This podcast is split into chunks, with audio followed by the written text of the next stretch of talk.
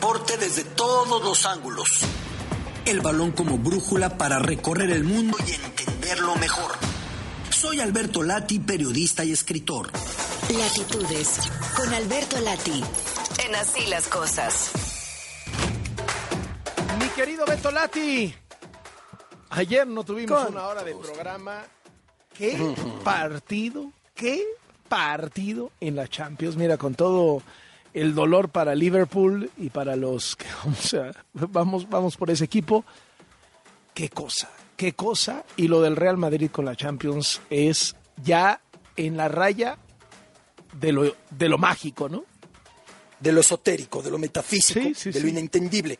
A ver, el Real Madrid viene de una temporada en la que no era el favorito en absoluto y que fue superando ronda por ronda, en todas con rivales de alto nivel.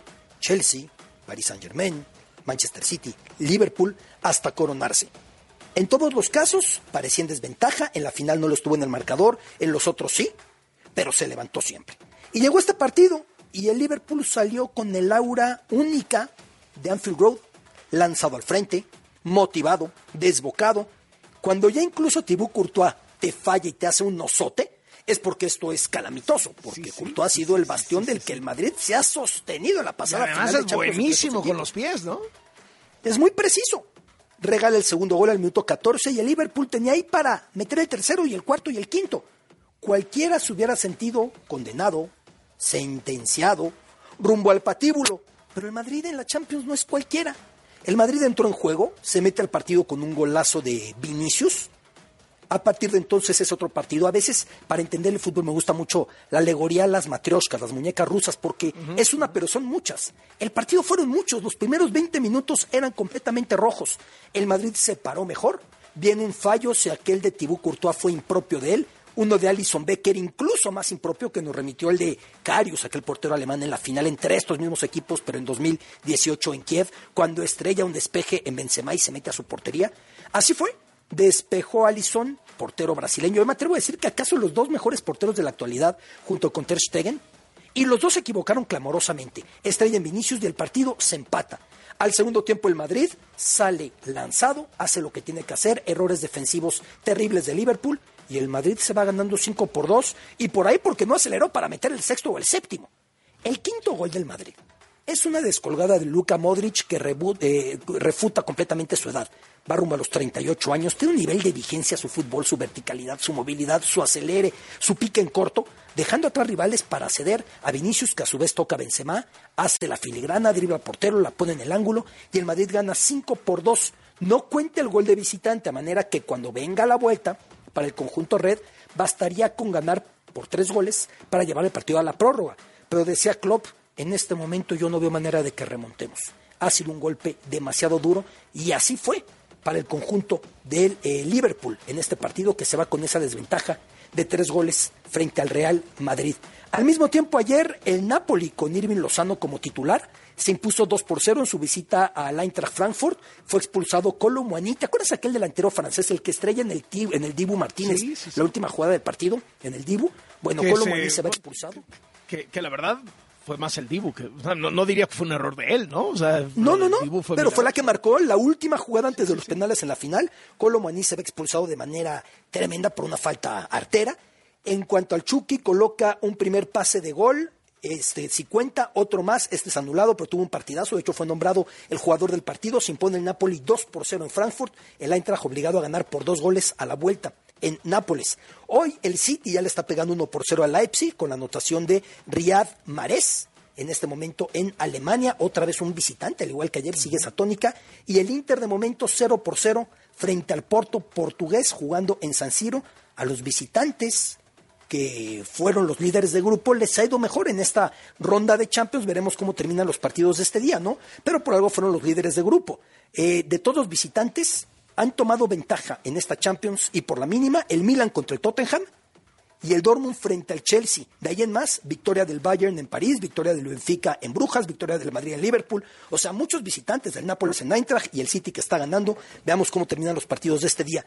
La buena noticia, al fin una positiva para la vida en tricolor. La selección mexicana sub-17 se clasifica al Mundial a disputarse en Perú el año entrante. Una actuación muy buena hay que resaltar cuando las cosas se hacen bien. En cinco partidos anotaron 21 goles, recibieron uno, se fueron de la primera ronda con siete puntos, solo un empate frente a Panamá. Llegada a la siguiente fase, México goleó 6 por 0 a Nicaragua y ayer 3 por 0 a El Salvador, con lo cual se mete a semifinales y ya asegura su puesto. Califican cuatro de CONCACAF en esta Copa del Mundo Sub-23, reitero, a, disputarse en Perú en el mes de noviembre, al cierre de este año. Hay que recordar que la última edición de Mundial Sub-17 México eh, no, eh, México llegó hasta la final frente a Brasil, jugando en Brasil. La siguiente iba a ser en 2021 por la pandemia, no se pudo efectuar y ahora se retoma después de un vacío de una edición. Así que México en este Mundial Sub-17 2023 ya está clasificado. Es una muy buena noticia y por la manera, con personalidad, con hegemonía, con goleadas, muy en el tricolor consiguiendo esa, eh, esa meta. Creo, Carlos, ayer se mezclaron deporte y política porque acudieron clavadistas de la mano del de la mano de Rommel Pacheco, quien es una leyenda del olimpismo mexicano, clavadista, y que hoy es diputado. Con él estaban Jair Campo y Kevin Berlín, sí, claro, Dolores Hernández, Melania Hernández, Randall Willers, Andrés Villarreal, Juan Celaya, Rodrigo Diego, Osmar Olvera, pidiendo que haya un diálogo entre CONADE y Federación Internacional de Natación. ¿Cuál es el problema? Ya lo he explicado antes, trato de resumirlo.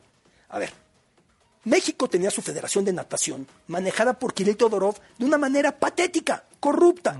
Desde World Aquatics, lo que es la Federación Internacional de Natación, se presionó para que hubiera un cambio en ese timón. Entonces apareció la CONADE y dijo, nosotros no apoyamos y que siga Todorov. Oigan, pero Todorov no permite esto y aquello y encima de todo dijo la CONADE, y los nadadores o atletas o clavadistas mexicanos que acudan a estos torneos que no van auspiciados por Todorov, no van a recibir apoyo si no pueden entrenar en nuestras instalaciones. Entonces los pobres clavadistas, los nadadores mexicanos se encuentran entre la espada y la pared, presionadísimos porque necesitan competir para lograr sus puntos y meterse a los Olímpicos de París del próximo año, pero al mismo tiempo no pueden hacerlo por conducto de una federación que ha sido repudiada por la Federación Internacional. Es como si la Federación de Fútbol te dijera a la FIFA, ellos ya no cuentan. Y aparecen entonces con nada de decir, no, sí cuentan. Estamos en eso. Por eso me parece muy positivo que Rommel, con la experiencia que tiene y siendo además diputado en este momento, sea el conducto para abrir el debate. No puede politizarse nuestro deporte de esa manera. Yo sé que todo es política en la vida, Carlos, pero no puede echarse a perder el sacrificio de muchachos que desde los siete años llevan esforzándose por el sueño de ser olímpicos. Solamente por intereses y por ver quién puede ser más fuerte. Si la CONADE de Ana Gabriela Guevara, que quiero ver lo que Ana hubiera dicho si en su época como atleta lo hubieran saboteado de esta manera desde la política. O por el otro lado, Todorov, que es un impresentable manejando la natación mexicana en los deportes acuáticos mexicanos. Es algo que no es justo con los atletas, pero se está dando, así que ayer llegó a los diputados. Veremos qué tipo de eco esto puede tener porque están viviendo momentos muy complicados y París se va acercando y esto va en contra de las posibilidades de medalla de México, una disciplina que ha sido muy fructífera para nosotros, los clavados. Sí, sí, sin duda alguna. A ver en qué termina todo, mi querido Beto Lati y a darle seguimiento porque no podemos soltarlo. No es justo que los atletas estén pagando por intereses ajenos, ni por Todorov, ni por Ana Guevara, ni por World Aquatics. Te mando un abrazo, Carlos.